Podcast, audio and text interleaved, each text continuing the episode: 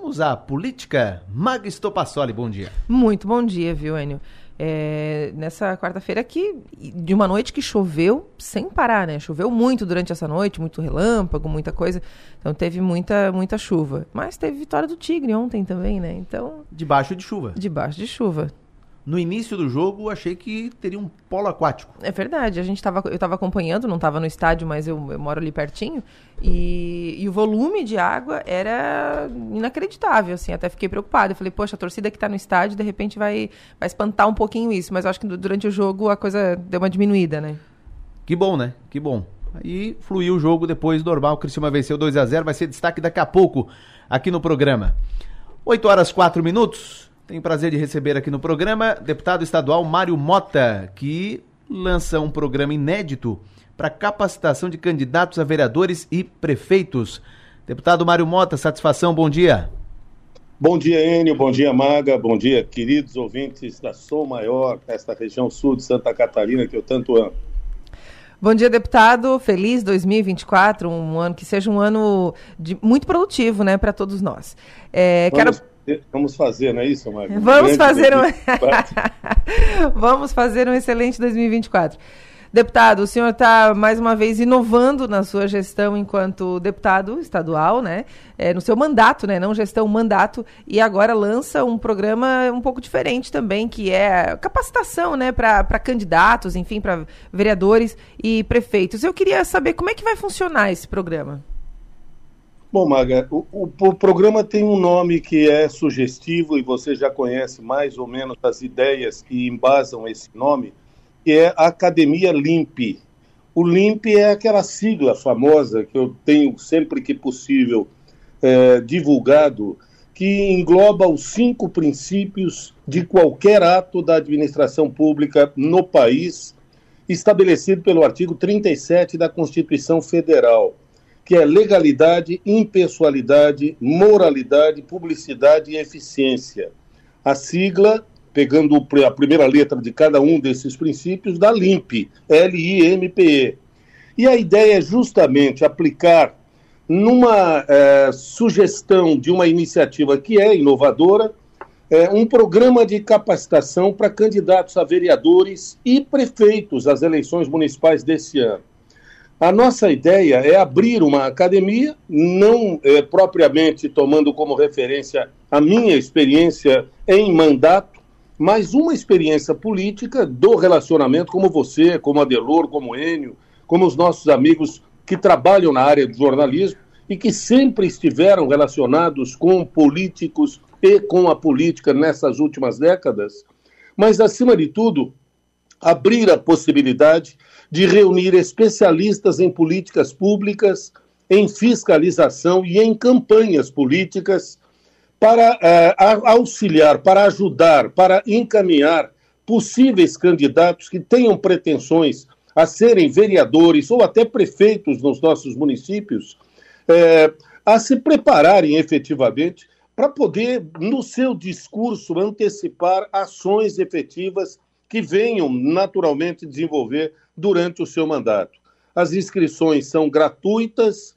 A partir da próxima segunda-feira, nós abriremos o site www.academialimpe.com.br e ali todas as informações que nós vamos antecipar algumas agora, contigo, com Enio, mas estarão expostas neste site que está vinculado ao nosso portal deputadomariomota.com.br. Esse programa ele é aberto a pré-candidatos, enfim, a interessados de todos os partidos, deputado? É, nós estamos abrindo inicialmente é, a candidatos do PSD e dos partidos coligados, até por uma questão de conforto desses possíveis candidatos, uhum. é, mas nada impede que qualquer pessoa faça a sua inscrição e se coloque à disposição para passar efetivamente por algumas fases. Nós eh, teremos fases numa comissão de avaliadores que vai analisar primeiro o histórico dos candidatos dentro da academia, teremos umas provas na análise do currículo, prova de conhecimentos gerais, conhecimentos específicos de política, redação, e nós convidamos e temos um grupo hoje de personalidades, não só estaduais, mas é, também nacionais, que estarão nos ajudando com pequenas palestras de orientação em cada uma de suas áreas. Após a seleção dos possíveis pré-candidatos, a comissão de avaliadores vai analisar esse histórico e nós teremos, naturalmente, se tivermos mais de um selecionado na mesma cidade, nós promoveremos gincanas sociais para o levantamento, por exemplo, de mantimentos para entidades sem fins lucrativos que forem cadastrados, e os pré-candidatos já começarão a desenvolver ações efetivas nas suas cidades, nos seus municípios, para angariar efetivamente experiência e, por fim, uma votação popular por meio do próprio site, eh, reunindo as pessoas que acreditam nesses pré-candidatos e que possam, ao lado deles, ajudar a melhorar a qualificação dos nossos vereadores e prefeitos em Santa Catarina e no próprio país. Muito bem, deputado. Essa é uma iniciativa que merece é, essa repercussão justamente por isso, porque eleva, né, sempre qualifica e torna melhores as opções à disposição do eleitor. Agora, mudando um pouquinho de assunto, no fim do ano passado, o senhor esteve aqui no estúdio, me deu uma entrevista uh, falando sobre um assunto que até à época eu fiquei bastante impressionada, que é com relação à, à, à documentação das escolas de Santa Catarina. Eu queria saber do senhor como é que está o andamento dessa questão. É, Para quem não acompanhou o programa à época, o deputado Mário Mota esteve aqui dizendo que a boa parte da documentação da maioria das escolas de Santa Catarina não estaria em dia, não estava em dia, né? É, questão de, de alvará, de, enfim, a documentação normal de um, de um, de um prédio público, de, uma, de um terreno, né? Escritura e tudo mais. Deputado, como é que está essa questão?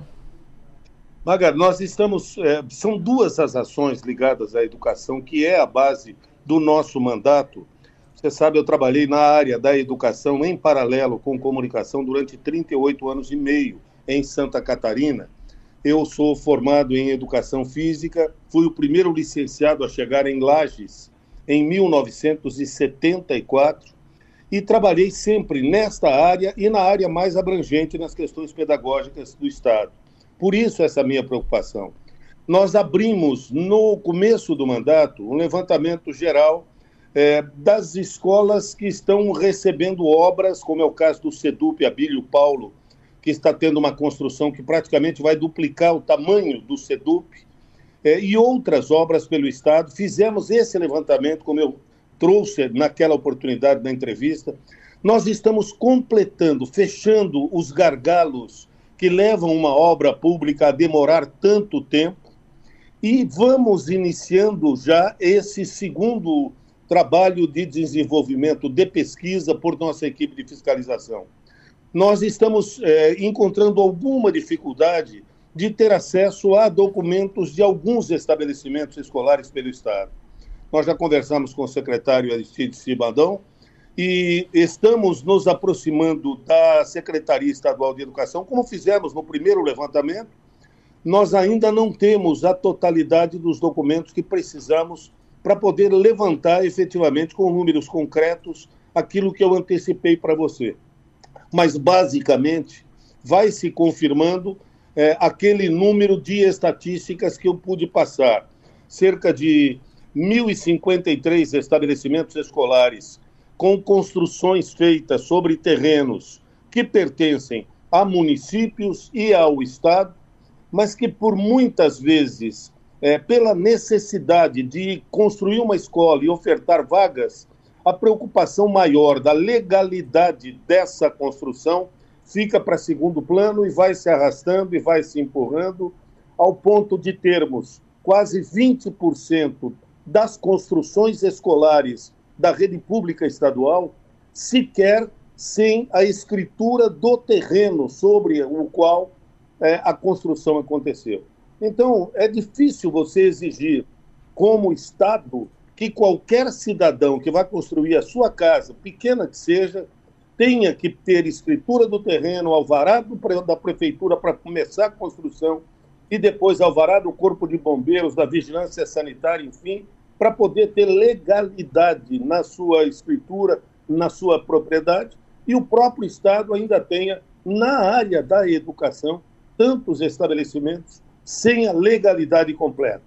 Nós estamos fechando, desculpe, Mário, nós estamos fechando uh, o levantamento dessa documentação para começarmos, inclusive, junto ao Ministério Público e ao Poder Judiciário de Santa Catarina, que tem um programa tão interessante chamado Legalidade na, na, na busca do espaço onde as pessoas têm suas residências. Criciúma também está sendo alvo desse trabalho do, Ministério, eh, do Poder Judiciário de Santa Catarina, entregando escrituras para pessoas que têm seu terreno há tanto tempo e que não tinha ainda a legalização. E a própria manutenção desse trabalho que nós estamos completando no levantamento terá o apoio do Poder Judiciário, do Ministério Público, para que nós possamos ajudar a Secretaria de Estado da Educação e o governo a legalizar efetivamente os 1.053 estabelecimentos de ensino que temos em Santa Catarina. A princípio parece que, ah, mas, mas, mas está tocando, vai adiante, acabou. Mas eu conversava outro dia com uma autoridade ligada ao Corpo de Bombeiros do Estado e eu perguntei a ele: quando o senhor passa em frente a um estabelecimento escolar que não tem o alvará do Corpo de Bombeiros, como é que o senhor se sente? Ele disse: Mário, eu me sinto perfeitamente impotente, porque eu viro o rosto de lado e rezo para que não aconteça nada. Porque se Deus o livre acontecer alguma coisa num estabelecimento escolar da rede pública que não tenha alvará do Corpo de Bombeiros, quem será responsabilizado? Então a intenção é mais propositiva possível, como modestamente nós temos tentado desenvolver as nossas ações sempre dentro do gabinete e você sabe disso. Muito bem. Deputado estadual Mário Mota, muito obrigado pela participação no programa. Um abraço, bom dia. Bom dia para você, ele. Bom dia, Maga. Se me permite, eu acabo de abrir duas, é, dois processos seletivos, um para o norte do estado e um para essa região sul. É, o nosso gabinete é amplo. Eu não sou um deputado estadual. Eu pretendo ser sempre um deputado estadualizado. E para essa academia limpe, a região sul terá uma assessoria do nosso gabinete. Se você que está nos ouvindo aqui pela Som Maior tem intenção, tem interesse em trabalhar conosco, em nos assessorar nessa Academia Limpa aqui na região sul, faça um contato com o nosso gabinete. Gabinete arroba deputadomariomota.com.br. Mande um e-mail com a sua intenção e quem sabe você possa trabalhar conosco como nosso assessor na região sul de Santa Catarina, como nós estamos abrindo esse espaço um para a região sul e um para a região norte, região de Joinville, Jaraguá até Mafra, esta região norte e nordeste. Gabinete arroba deputadomariomota.com.br. Mande um e-mail com o seu currículo se você quiser trabalhar conosco. E quem sabe nós teremos um representante na região sul também, muito brevemente. Enio, Maga, muito grato a todos pelo carinho. E a Mariana e a produção da nossa Som Maior também o nosso agradecimento. Muito bem. Muito obrigado mais uma vez ao deputado estadual Mário Mota. Ô, Maga, o... Não, aqui tu vê que é de tudo, né? Tem política, tem vaga de emprego. Vaga de emprego. a gente não brinca em serviço, viu, Enio? Essas questões trazidas pelo deputado são extremamente relevantes. a os dois pontos da conversa, né? Primeiro, essa iniciativa dele de proporcionar essa espécie de treinamento, né? essa é, capacitação para os pré-candidatos a prefeito e a vereador. A gente que está num ambiente político, observando o ambiente político, acho que aqui na nossa região não tanto, porque é, por ser uma região muito consumidora de política, muito atenta às questões políticas, é, é quase que natural que seja um pouquinho diferente mas a gente ainda vê muitas pessoas indo para a disputa, eh, muitas até se elegendo e chegando no espaço político, no espaço público, na Assembleia, nas câmaras de vereadores, nas prefeituras, enfim, sem saber direito como é que faz, qual que é o trabalho do vereador, o trabalho do deputado. Muita gente até promete na campanha coisas que não é da sua alçada, que compete ao Poder Executivo. Então, tem toda essa questão. Acho que essa iniciativa do deputado Mário Mota é extremamente importante, deveria acontecer com mais frequência para que cada vez mais o, o, eleitor tivesse à sua disposição políticos mais bem preparados para o dia a dia, para a burocracia que é o espaço político, né, o espaço público, porque é muito burocrático, enfim. Mas quando o, o agente político chega no seu espaço, sabendo como é que funciona, sabendo como é que funciona o dia a dia, sabendo todo o caminho das pedras, isso encurta caminho, né? Encurta o tempo. E tempo é, ó, isso aqui, ó, grana, dinheiro né, em, em, curto tempo de todo mundo. Acho que é, é muito bacana. E essa outra informação que ele trouxe, que ele já tinha falado para a gente no fim do ano passado, ele me deu entrevista no Cá Entre Nós, é, e falou, e, e, eu acho muito grave isso, Enio quando você traz a informação de que boa parte das 1.053 escolas públicas de Santa Catarina não tem a documentação em dia, não tem escritura, não tem alvará de funcionamento, ele, ele é muito feliz nessa informação, de, né, nessa declaração de que, que, que tomara que nunca aconteça nada, porque se acontecer, quem será responsabilizado? Né? É, e a lição sempre precisa vir de casa. Se o governo cobra do, do, do catarinense a, a, regularização de todas as suas seus bens, enfim, imóveis e tal, como é que não está regularizado um espaço sagrado que é o espaço do ensino, que é o espaço da, né, das escolas, dos colégios, enfim.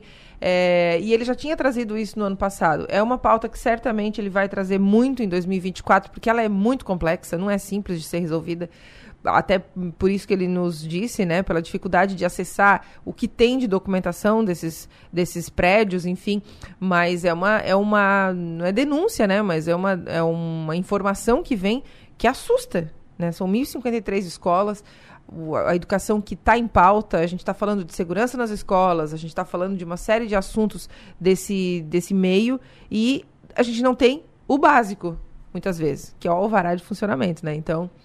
O deputado Mário Mota é muito feliz nessa abordagem. E ele que vem fazendo esse mandato um pouquinho diferente, pelo fato de não ter sido eleito, digamos assim, amarrado a nenhuma, a nenhuma pauta, nenhum grupo, enfim. Ele foi para a campanha de peito aberto. Acabou se elegendo, fez boa votação e agora ele tem essa liberdade de trabalhar o seu mandato um pouco diferente, né? Trazendo aí, por exemplo, ah, vou abrir uma vaga de assessoria, de acesso para assessor. Como é que vai ser feita a escolha? Ah, você se inscreve e tal, passa por um processo de seleção, como é na né, iniciativa privada, né? Então é bem interessante a gente ver isso acontecer. Pois é, ainda mais sobre o deputado estadual Mário Mota, e ele falou já em algumas entrevistas sobre o ato de fiscalizar. Tanto é que no primeiro ano de mandato do Mário Mota, o mais de meio bilhão de reais em obras e contratos do governo foram fiscalizados. Ele levantou a bandeira e segue com a bandeira da fiscalização. É, que a gente também não pode esquecer desse detalhe. É a função, né? Do deputado. Assim como é, é, é, em cada instância, a função do, do legislativo é essa, né?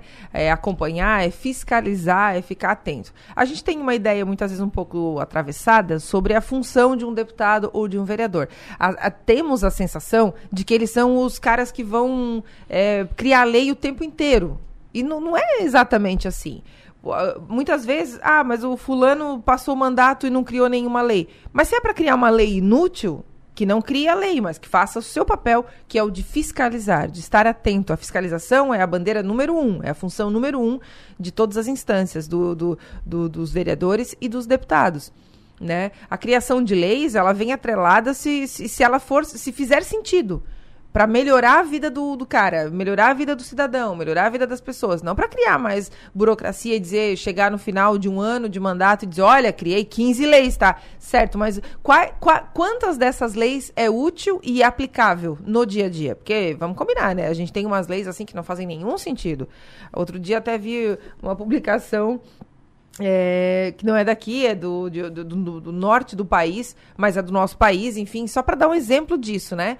Alguém havia criado uma lei para obrigar o, o estabelecimento a fornecer café com e sem açúcar. Tipo, entendeu? É, é isso, assim. É, é, é, é trazer para o dia a dia e, e fazer essa, esse filtro. Serve para o que essa lei? Para nada? Então nem põe em pauta, né? Uh, a necessidade, acho que a internet ela está muito vinculada a isso. A necessidade que as pessoas têm de o tempo inteiro fazer parecer que estão sendo muito, muito produtivas. E aí faz muito barulho, mas no fim das contas, se você for fazer uma peneira, muito desse barulho ele é inútil, né? É...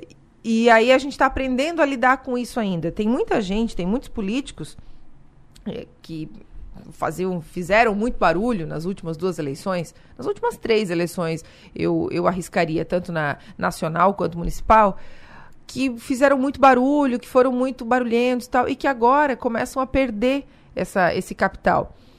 Uh, o Hélio Costa, deputado federal Hélio Costa, que foi eleito com cento, se não me falha a memória, mas foi mais de 150 mil votos, tá? Foi em torno de, acho que 150 mil votos, 170 mil votos. Foi um negócio, assim, um, estrondoso.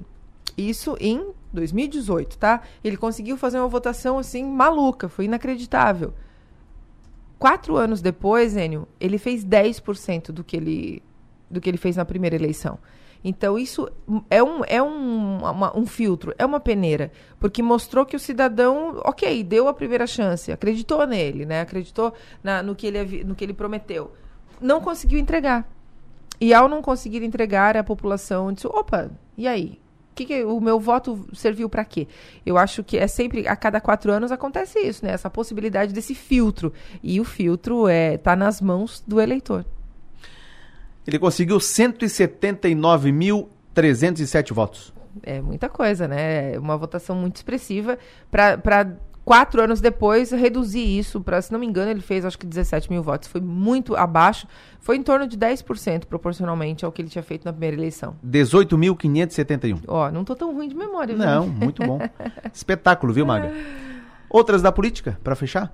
Não, por Ou enquanto. Fechou? fechou, fechou. Por enquanto é isso. A gente segue acompanhando os movimentos dos pré-candidatos, dos candidatos, as movimentações internas. Segunda-feira está prevista a filiação, de fato, da prefeita Dalvânia Cardoso ao PL, vai acontecer no dia 22. Os, os, os, partidos têm essa, esse hábito, né, de fazer essa brincadeira com as datas, enfim. Então, esse é um assunto, esse é um assunto que foi trazido desde o fim do ano passado pelo Adelor Lessa, foi ele que trouxe essa informação de que a Dalvânia assinaria de fato a ficha no, no PL. Inicialmente ficou um negócio meio assim, ser, mas será mesmo? Porque a Dalvânia tem a sua história construída no Progressistas e ela vai à reeleição é natural que depois dessa reeleição da Dalvânia, ela vá candidata a deputada estadual. Isso é um caminho natural, né? Você vai subindo aos pouquinhos. Então, o, o candidato, o prefeito que está no seu primeiro mandato, é, é, é natural que ele seja candidato à reeleição. Isso é fato, né? Porque ele, é, o, todo, todo prefeito pode cumprir do, dois todo todo chefe de executivo pode cumprir dois mandatos consecutivos, né? E depois, se ele quiser concorrer de novo, ele tem que dar uma pausa, ele tem que sair do, né? Ele não pode concorrer uma terceira vez de forma consecutiva. Ele até pode concorrer depois, ele pode voltar e tal, né? Mas uh, são só dois mandatos. E aí, por isso que acontece esse movimento. Foi eleita, ela tem uma reeleição bem encaminhada, a Dalvânia tem uma reeleição bem encaminhada. A projeção inicial é de que a composição seja, com, de fato, com Alex Michels, do PSD e todas as movimentações recentes levam a esse cenário. Recentemente, há duas eh, essa semana passada, na outra semana, aconteceu uma reunião é, já com lideranças do PSD, inclusive o deputado Júlio Garcia esteve presente nessa reunião e o Alex Michels, que seria o seu vice-prefeito, estava também. Então é aquilo que eu venho falando da junção, da dobradinha do PL e do PSD, que são os principais partidos políticos de Santa Catarina hoje, na questão de articulação, de, de movimentos estratégicos. É, e aí demonstra isso, que em 2024, então, Dalvânia, é, PL e PSD estarão juntos em Sara. Esse é um movimento que a gente vai ver acontecer em outras cidades também, viu, Enio? Em outras, os partidos estarão em lados opostos. Mas aonde é, o famoso não pode vencer, una-se a ele, né? Quando um dos dois partidos não for o, o, o, o grande chamariz daquela chapa, mas entender que se compor é interessante, então pronto, estarão juntos, né? Mas em outros momentos, em outras prefeituras, claro, estarão em lados opostos. Tem essa liberdade, tem liberdade para isso, né? É, então, Isara vai fazer esse movimento. No mais, em Criciúma a gente segue acompanhando, os, o prazo está bem esticado, está bem largo, está bem tranquilo, mas existe essa, essa conversa que eu até publiquei no blog na segunda-feira sobre a possibilidade do Acélio ser o vice do Arleu. Para o Acélio, parece o, o, caminho viável, né? o caminho mais confortável, digamos assim. Ele pode se encaminhar por outro partido? Sim, mas quando a gente fala de viabilidade, a gente fala especificamente de chance de eleição. Então, é, é, um, é uma possibilidade. Muito obrigado, Maga Estopassoli. Você volta amanhã aqui no programa e 5 da tarde no Cá Entre Nós. 5 da tarde no Cá Entre Nós, depois em seguida no Ponto Final com o Rafael Niero e amanhã bem cedinho aqui no nosso programa Dedor Lessa no plenário. Um abraço. Outro. No plenário, oferecimento. Construtora Nunes.